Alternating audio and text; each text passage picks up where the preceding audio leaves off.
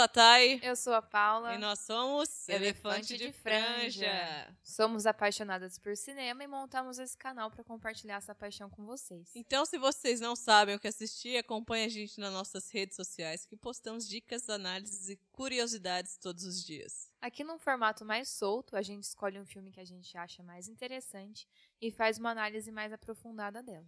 Para cada episódio, uma de nós duas escolhe o filme a ser analisado. E como temos gostos diferentes, vamos estar falando dos mais diversos tipos de gêneros do cinema. Se você ainda não segue a gente, vai lá, se inscreve nas nossas redes sociais, ativa o sininho no YouTube para acompanhar as nossas mais novas postagens. Bom episódio!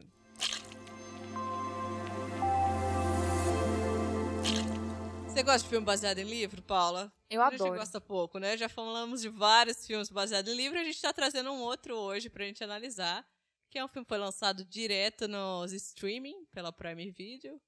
É o vermelho, branco e sangue azul. Eu sempre confundo a ordem das cores. É igual tudo ao mesmo tempo em todo lugar, pra me falar o nome desse filme. Muito confuso. Ele é um filme de 2023, igual você comentou, e foi dirigido pelo dramaturgo Matthew Lopes que a experiência dele prévia era só com peças de teatro. O filme é baseado num livro, conforme a gente comentou, e foi um livro publicado em 2019, escrito por Casey McKinston. McKinston é queer uma pessoa não binária, então a ideia da, das obras é trazer um pouco de modernidade aos contos clássicos da literatura, como comédias românticas para o público LGBT, mais suave e mais leve de assistir sem focar tanto no problema de gênero, problema de, do homossexualismo na sociedade. É, é uma forma de, de deixar um romance leve, da mesma forma que é os romances héteros. Então vamos lá pra sinopse. Gente, a sinopse é bem fanfic, assim, tá? o filho da presidente dos Estados Unidos é muito festeiro, ele é baladeiro, e ele tem que fazer várias aparições em eventos políticos. Em um desses eventos, ele conhece o segundo da linha sucessória da realeza britânica, que é o Henry.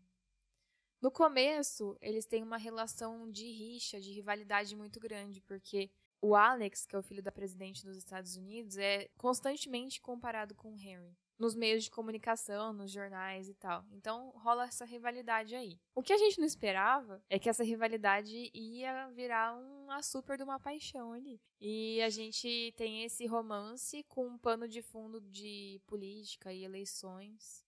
Bora lá para algumas curiosidades do filme.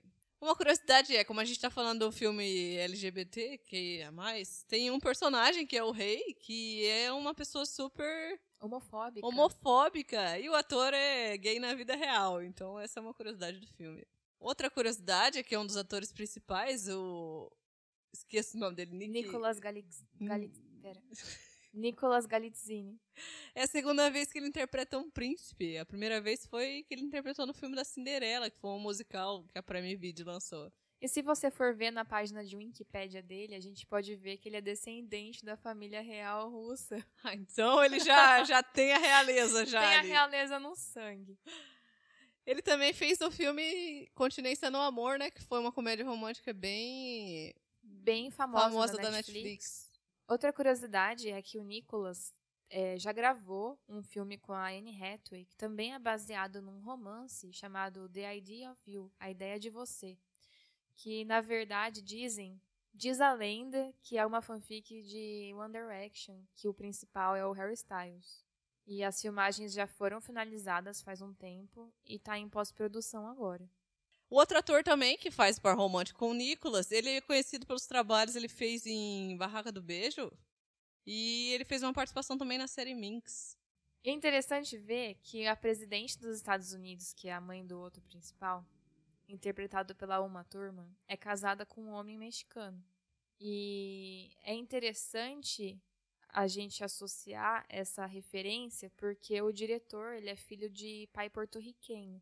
Então ele tem uma referência ali paterna é, hispânica. E eu acho que essa vivência melhorou a forma com que ele representou ali a relação da família. Meu, uma turma tá maravilhosa, né? Como que ela tá nova? Eu vi ela no filme, e primeiro que eu de cara não sabia que ela tá fazendo o filme, eu olhei e falei assim, gente, essa é uma turma? Ela parece que não envelheceu nada desde que o Bill, sei lá. Eu acho que ela tá até mais bonita. Então, tá mesmo. Incrível. Que elenco, hein? Que elenco, que genética. eu senti uma referência de teatro aí, talvez, é, pelo diretor ser dramaturgo, naquela parte que eu achei a melhor parte, que eles estão na festa de Ano Novo e todo mundo abaixa até o chão, que a música fala para baixar até o chão e só fica os dois em pé. E daí o tempo meio que para e só o outro tá no ambiente, não tem mais ninguém ali, só os dois se olham no começo da relação. E eu achei muito boa essa cena. Ela é bem teatral mesmo, né? Bem comédia romântica, né? Sim.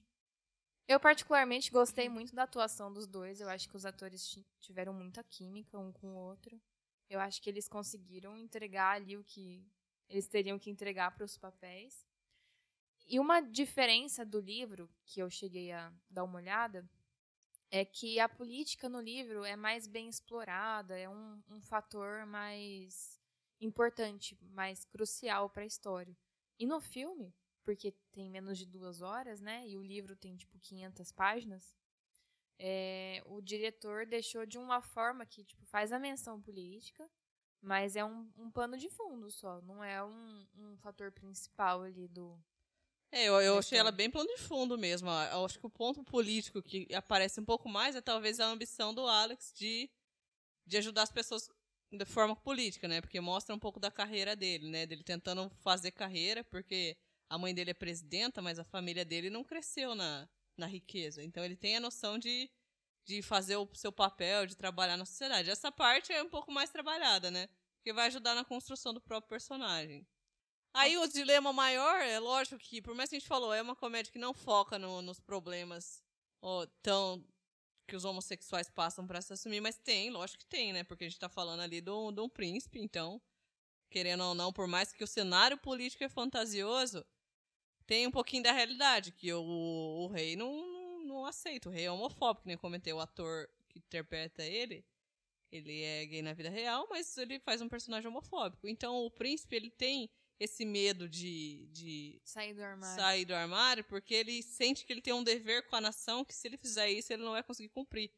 Então, o maior obstáculo dos dois é isso. Porque o outro já é o filho da presidente, é Estados Unidos, é um pouco mais solto, né? Não, é verdade. Ele é uma ideia tem, liberal. Ele já é um pouco mais liberal, a mãe dele já é mais. As, as, tipo, já aceita mais, sabe? Apesar que tem a cena dele saindo do armário pra mãe dele, falando que ele tá apaixonado por ele, daí a mãe super super calorosa, super receptiva. Então é uma cena bem de, de aceitação de amor ali que o, que o Henry, que é o príncipe, não, não tem. Então ele fica. Até o sentimento dele é de estar tá falhando com a nação dele. De não estar tá cumprindo com o que o dever dele, se ele se assumir. Mas isso é, é mais explorado no relacionamento do Alex e do Henry, que daí o Henry fica mais distante dele. Porque na hora que ele vai se assumir pro rei, é o finalzinho já do filme, né? Então eles nem. Tipo, tem uma conversa lá de um tempo e ele, ah, vamos assumir. Já resolvemos. Vamos resolver, é. já é. Então não fica batendo muito nisso, sabe? Não tem o não rei. Não é um ponto principal. Não, tanto é que é a cena final e só tem um diálogo com o rei e depois eles se assumem depois de falar com o rei já para todo mundo, então. A nação tá apoiando é, ele, daí... então o rei não precisa apoiar.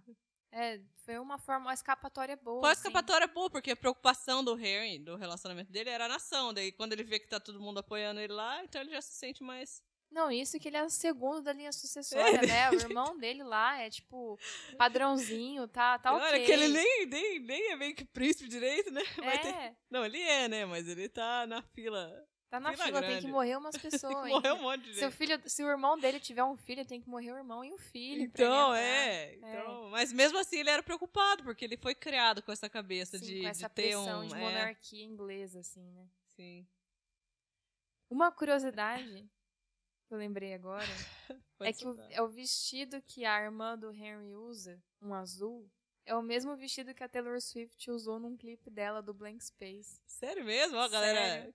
Reciclando o figurino. Mas eles fazem direto isso, né? De reciclar figurino. Fazem. Não, mas, mas, foi proposital isso? Eu acho que sim, porque as fãs do, da Taylor Swift são bem engajados, assim. Então eu acho que eles devem ter engajado o filme por causa do vestido. Não sei, não duvido de nada. Será? Pode ser. Pode ser. De alguém ter descoberto isso já é um sinal de que alguém se importa. sim, com certeza. Ter Swift também tá fazendo um rombo em economia. É, movimenta multidões e muita gente. É. Você acha que ninguém ia perceber que é o vestido que ela usou num clipe? Não. Então é isso aí. O filme ele ficou no topo da Prime Video por várias semanas. Então ele foi um sucesso de, de exibição. E ele tem essa importância de trazer modernidade para os contos literários, que nem foi o objetivo até da própria autora que escreveu o livro, depois virou o filme. E trazer aí um pouco de representatividade nas comédias românticas, né? Sem... De forma leve e com qualidade. Quem sabe assim o mundo não fica mais leve também, com é mais mesmo? qualidade, né? Vamos esperar, né? É isso aí, a gente fica na expectativa das próximas adaptações de livros pra gente ver se vai sair tão boa, tão bom igual esse daí. E é isso aí. Você tem, você tem alguma opinião ou alguma dica pra gente? Manda aí na nossa DM. Ou nos, deixa aí nos comentários. E até a próxima. Tchau. Tchau.